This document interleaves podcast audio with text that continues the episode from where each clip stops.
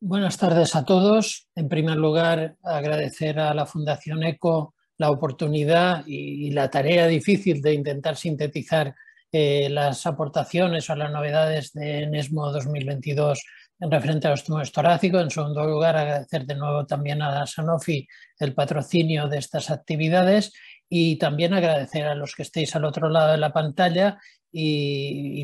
el reto es que yo sea capaz de sintetizar toda la inmensa información, la cantidad de información que se genera en un congreso en 15 minutos y en unas diapositivas limitadas. Evidentemente en todas las diapositivas que luego están accesibles están las referencias y yo creo que me daría por satisfecho si esto motivara algún interés en ir directamente a las fuentes y crear este, esta inquietud o alguna necesidad de información en un punto concreto. Eh, vamos allá, empezamos. Bien, estos son mis conflictos de interés. Y luego este es el, guion o el índice que quiero seguir. He hecho cinco capítulos. Eh, la prevención, los estadios iniciales y localmente avanzados, los estadios avanzados de cáncer de pulmón no microcítico con tratamiento con una aproximación de inmunoterapia, los mismos estadios avanzados con una aproximación de tratamientos antidiana y finalmente otros tumores torácicos que siempre van en, en, la misma cesta. En cuanto a la prevención, evidentemente no hay datos nuevos pero sí había, hay una presentación muy interesante que yo aconsejaría ir directamente a las fuentes, no a lo que yo digo, que es realmente el papel de, la, de la contaminación en la eh, carcinogénesis del cáncer de pulmón no microcítico. El grupo de Charles Swanton, esto fue una, en una sesión presidencial y realmente es una, es, una, eh, es una información muy interesante, metodológicamente muy bien hecha, con una traslación desde la investigación, empezando por la epidemiología y luego a modelos, a modelos básicos y realmente eh, esto significa buscar la asociación entre el riesgo de cáncer y las micropartículas, el, acrónimo es PM2.5, es una forma de medir las micropartículas en la, en, la polución ambiental, la contaminación ambiental, cerca de 500.000 participantes en el Reino Unido, y eh, realmente luego junto con esto unos modelos murinos de cáncer de pulmón en los cuales se analizaron específicamente los modelos dependientes de las mutaciones de GFR y de CARRAS realmente ya se conocía y se vuelve a poner de manifiesto la correlación entre los niveles de PM2.5 de estas micropartículas y el riesgo de cáncer de pulmón a nivel global en Corea del Sur, en Taiwán. Evidentemente, en estos países también sabéis que la incidencia de, cáncer de pulmón ligado a la vía de GFR es más, es, más, es más frecuente y por lo tanto pues, eh, este, estas, los resultados de esta investigación posiblemente sean más, puedan traducirse a una aproximación más, más clínica o más asistencial en estos países. Eh, realmente el mensaje final es, ya he dicho que se utilizan dos modelos, pero vamos a sintetizar y de hecho el resultado es positivo sobre todo para el modelo de, la vía eh, iniciada por, por el EGFR, por la mutación del EGFR y en pacientes no fumadores. En pacientes no fumadores con mutación de, EGFR, la exposición a la, contaminación ambiental actúa como un mecanismo de promoción, de iniciación y de promoción, y que esto realmente se demuestra eh, también en modelos murinos, en, modelos celulares e incluso bloqueando eh, la, la, vía de la interleuquina 1 beta, realmente se puede revertir este, este impacto de la contaminación sobre, sobre la vía carcinogenética. Evidentemente esto es, un conocimiento muy básico, pero a mí me parece un, conocimiento que deberíamos, que, teníamos que conocer. ¿eh? Eh, y, en este sentido, eh, volviendo, manteniéndose en, en, el aspecto de prevención, el capítulo de prevención, esta, esta, esta, comunicación yo creo que no aporta mucho, es un ley Birkin Abstract, realmente es un cribado realizado de forma, diríamos, indiscriminada en Guangzhou, es una aproximación china al cribado y aquí hay diferencias culturales y diferencias políticas, en donde realmente ellos criban a la población independientemente de la exposición tabáquica. Como sabéis, en los modelos sobre todo de salud eh, eh, europeos, públicos y, globales está el, debate de cómo implementar los resultados del conocimiento científico del cribado de cáncer de pulmón, pues bien, en China tienen otra aproximación, sencillamente hacer una aproximación no con factores de riesgo, no seleccionados con factores de riesgo, y el, resumen de la comunicación es que esto es factible, pero claro, es factible en, determinadas sociedades, porque como sabéis, una de las dificultades de este cribado de cáncer de pulmón y de todos los cribados de cáncer de pulmón es el cumplimiento, es decir, es, es el cumplimiento respecto a la población diana. El debate sigue abierto, lo sabéis perfectamente, y es un debate plenamente vigente, sobre cómo seleccionar las poblaciones de riesgo, asumiendo que seleccionando poblaciones de riesgo vamos a dejar, vamos a dejar otras poblaciones, fundamentalmente los no fumadores, con, que tienen menos riesgo porque tienen un riesgo. Entonces, la aproximación de, este cribado de China fue sencillamente cribar, evidentemente diagnosticar más estadios iniciales, eh, los pacientes que eh, fueron sometidos al cribado respecto a una población control, pues tenían, tenían mejor supervivencia del cáncer de pulmón y eh, ya digo, yo creo que esta, esta, esta comunicación no, no aporta precisamente o no, o no ayuda a clarificar el debate. Nos vamos a los estadios iniciales. Yo he seleccionado en general comunicaciones que pueden tener una cierta proximidad a la práctica clínica, eh, porque creo que había que hacer esto para, para, sintetizar. Bien, los estudios de la adyuvancia con simertinib en la enfermedad eh, GCR eran el ensayo Adaura es bien conocido, publicado en New England, etc. Y aquí se, se, nos, se nos presenta una actualización que me parece muy importante, porque realmente es un seguimiento, un seguimiento que nos muestra con una mediana de, seguimiento superior a los cuatro años, que nos muestra lo que pasa cuando se terminan los tres años de adyuvancia con el osimertinib. Y lo que pasa es que realmente hay una caída, hay una caída en cuanto a la supervivencia libre de enfermedad. Así todo, la hazard ratio continúa en, esta situación ya más madura con una hazard ratio de 0,23 y lo mismo en la misma proporción en lo que es evitar la, progresión cerebral, las metástasis cerebrales de la enfermedad. Por lo tanto, yo creo que validan esto, abren otras posibilidades, hay que prolongar eh, precisamente para evitar esta caída el tiempo en tratamiento con el osimertinib. Eh, eh, realmente el endpoint debería ser supervivencia más que que todavía no tenemos datos que, supervivencia libre de enfermedad. Es todo un debate que sigue abierto, pero yo creo que los datos a día de hoy justifican, lo ha aprobado la EMA en la administración postoperatoria de, de osimertinib en aquellos eh, cánceres de pulmón eh, con mutaciones GFR y eh, resecados completamente. Hay que decir una cosa que el 13% de los pacientes discontinúan el tratamiento. Hay que tener en cuenta que tres años de tratamiento con simertinib efectivamente pueden tener toxicidades que son menores desde el punto de vista de la gradación de toxicidad, pero que impactan en la calidad de vida y en las condiciones de los pacientes. Eh, otro estudio de adyuvancia, también ya comunicado y publicado, en este caso con dos publicaciones en Lancet, es eh, la, la, adyuvancia, pacientes eh, resecados con pembrolizumab versus placebo. Aquí lo que se intenta, se hace un subanálisis eh, porque una de las cosas que se vio en la, el primer, en la primera publicación, en el primer análisis, es que realmente cuando, eh, como sabéis, la expresión de PDL1 siempre ha sido un factor predictivo del beneficio de, los de, los, de, la inmunoterapia, pues en este caso, en la, en, la, situación de adyuvancia con pembrolizumab, la alta expresión de PDL1 era la que no se beneficiaba de eh, la adición de pembrolizumab eh, como tratamiento postoperatorio. Entonces, aquí Solens-Peter hizo una, una, un análisis específico concluyendo, y es una conclusión discutible, que realmente el problema es que la rama control, eh, eh, la rama de observación de placebo, eh,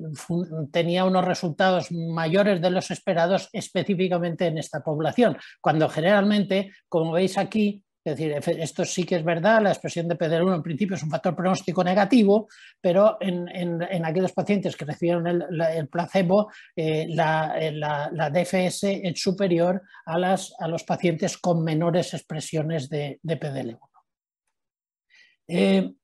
En estadios iniciales, como sabéis, eh, está la neoadyuvancia, el tratamiento preoperatorio. Básicamente, posiblemente el estándar de hoy en día sería la combinación de quimio-inmunoterapia con los estudios del Checkmate y, de los estudios Nadim, pero todos sabemos que hay otras estrategias de inmunoterapia. Entonces, en este caso es un estudio, el NeoPredict, básicamente es un estudio de, generación de hipótesis, es decir, donde se asocia nivolumab, se, nivolumab se, estudia, perdón, la asociación de, de, de relatlimab al nivolumab en una situación de neoadyuvancia.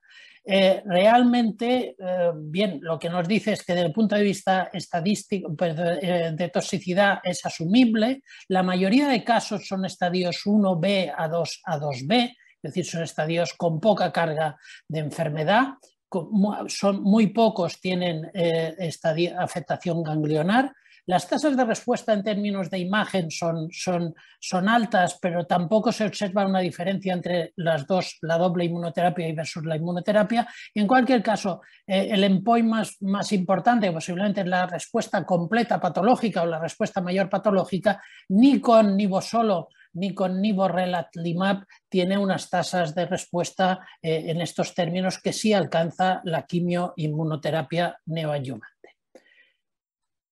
Eh, perdón, disculpad, eh, este otro de estadios iniciales realmente es un estudio holandés en donde también una situación de neoadyuvante combina quimio más radioterapia más doble inmuno realmente, efectivamente, cuando uno ya eh, sencillamente numera los tratamientos, tiene que tener en cuenta que previsiblemente los efectos secundarios van a ser importantes y tenemos un 81% de toxicidad de grados 3 y 4, todo eso que luego se tiene que seguir de una resección quirúrgica, lo cual evidentemente es un hándicap muy importante.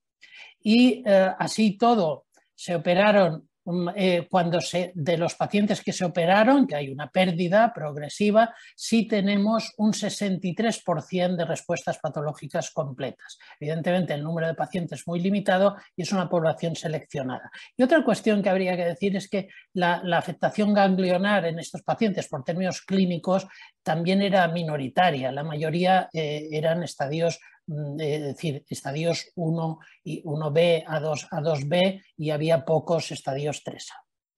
Eh, el último estudio es un estudio negativo porque conviene reflexionar sobre él, es, forma parte de, los de la serie de estudios Canopy, en donde a partir de un estudio de utilización de, de, de canakinumab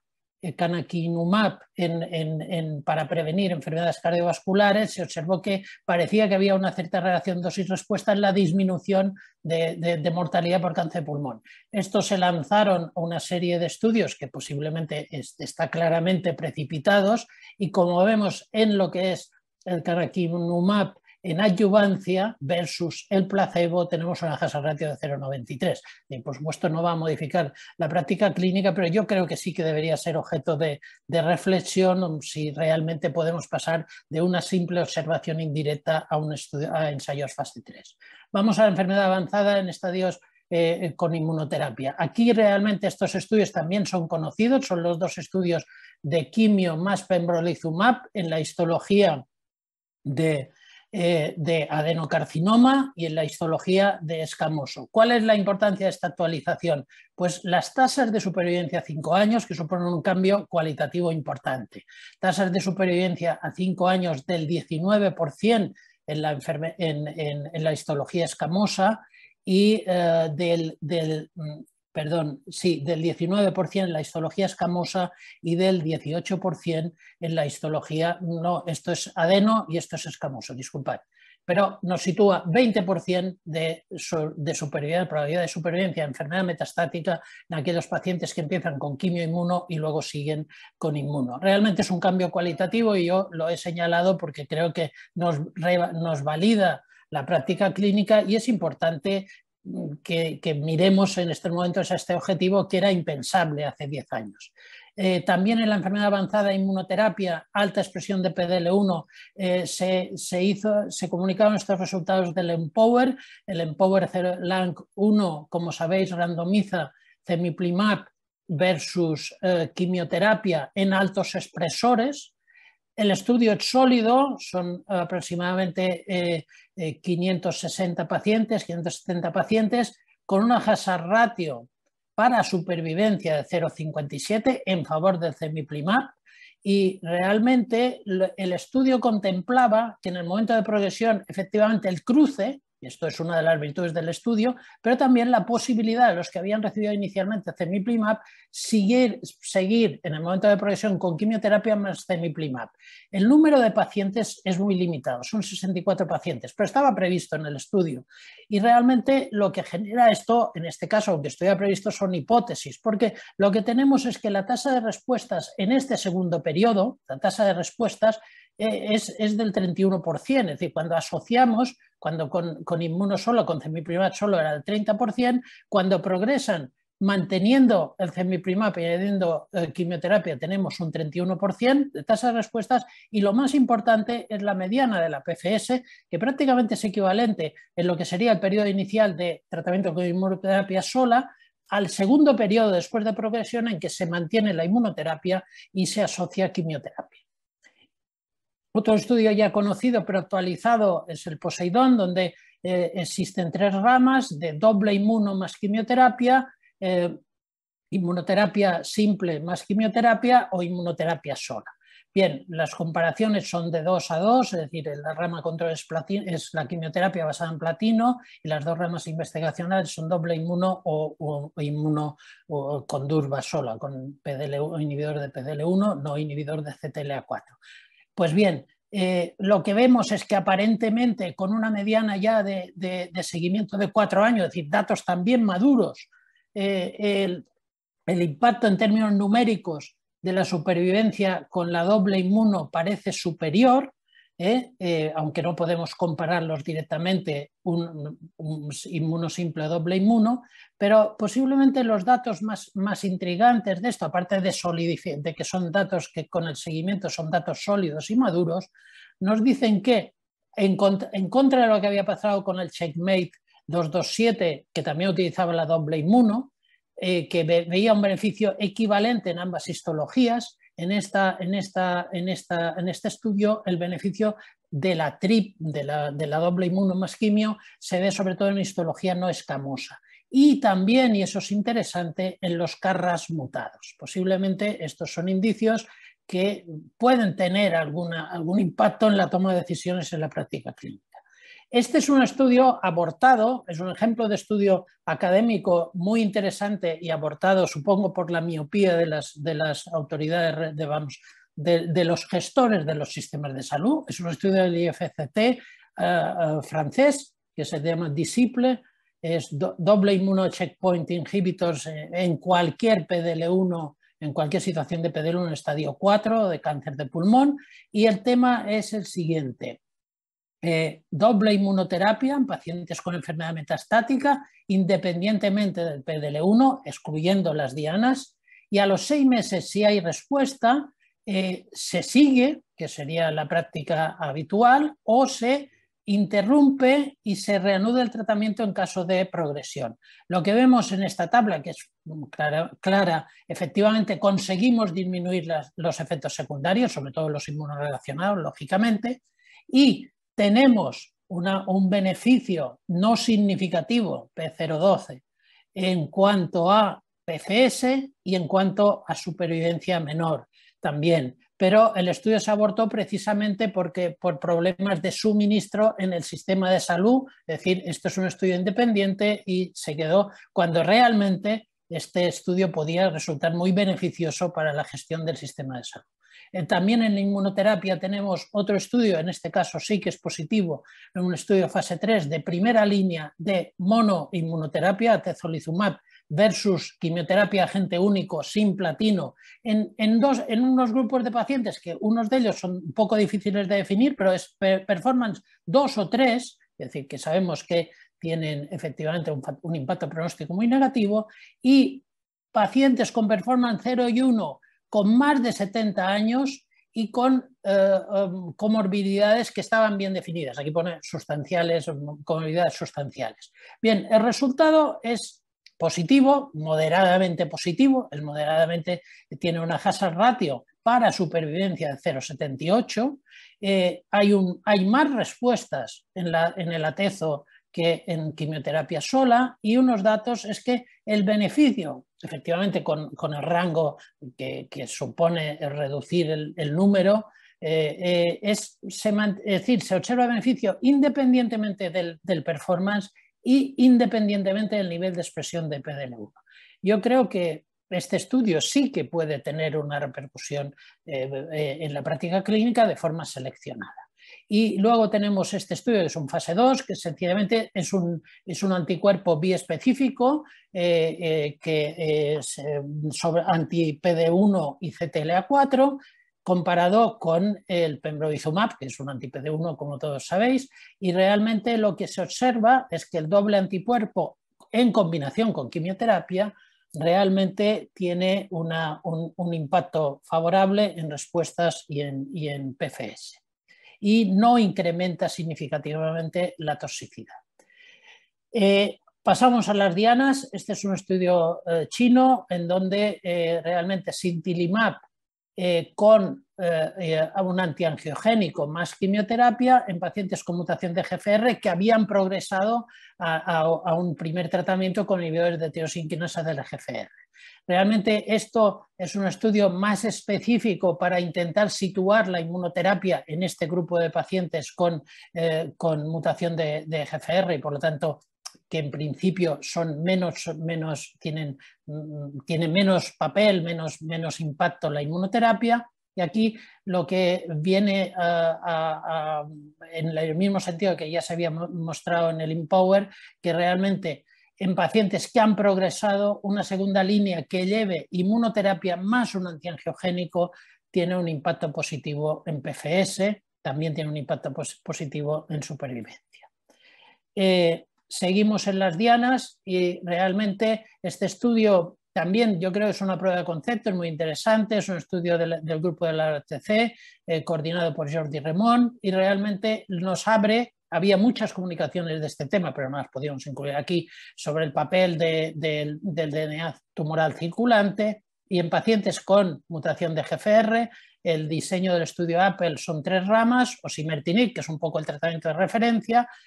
eh, este estudio no puede contestar a un debate abierto, pero ya casi cerrado, que si hay, hay lugar para la secuenciación en los fármacos anti-GFR, pero sí nos viene a decir que un seguimiento de la T790 en, el ctDNA eh, circulante lo que nos lleva es a una anticipación del cambio a los imertinib. Cuando en la rama control sencillamente es una progresión por RECIST, tenéis aquí, es decir, eh, mientras que eh, en la rama experimental, en esta, en esta rama B, realmente el cambio se realiza, sí hay una progresión RECIST, lógicamente, pero sí también hay una detección de, la T790 en el DNA tumoral circulante. Eh, en términos de, PFS no hay diferencias relevantes, pero sí es un paso más en conocer que, eh, vamos, yo diría, en el conocimiento de la biología de la enfermedad. En estadios avanzados y dianas tenemos otra diana que, también resulta elusiva y hay muchos esfuerzos, que es la amplificación, es el MET en sus diferentes variantes. Eh, en este caso, en la amplificación de MET en pacientes con mutación de GFR después de una primera línea con osimertinib.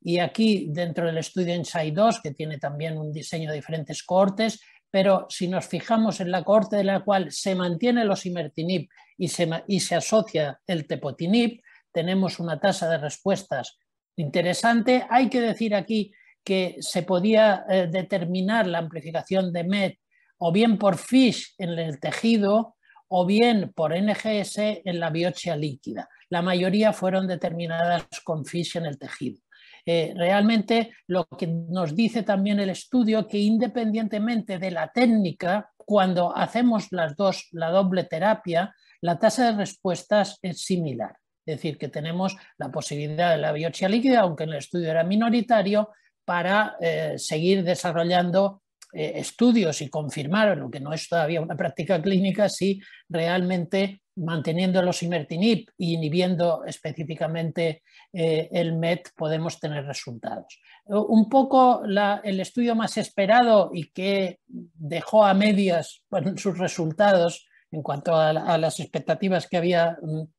que se habían creado era el estudio de sotorasib versus docetaxel en segunda línea en pacientes con, eh, en, tumores con mutación de Carras G12C. Eh, es un esfuerzo, son pacientes, 345 pacientes con randomización 1-1 y lo que vemos es que es un beneficio respecto al 12 que es la rama control, también podríamos decir si la rama control tenía que ser 12 o 12 más un antiangiogénico, y realmente tenemos una hazard ratio para, para eh, para PFS de 0,66, es decir, no llega al 1, es significativo, pero en términos absolutos, lo que ganamos, lo que ganan los pacientes que son tratados con, el tratamiento antidiana de Carras es solamente aproximadamente un, un mes. Es verdad que a la diferencia de los 12 meses es más significativa, eh, que pasamos del 10 al 25% de PFS y que el beneficio existe en, las diferentes cortes cuando lo analizamos como se ve en el Forest Pro. Y realmente, eh, eh, ¿cuál es el precio? Aquí también hay que tener en cuenta que las toxicidades fueron mayores de las esperadas posiblemente en el sotorasib, con un 33% de, de toxicidad del grado 3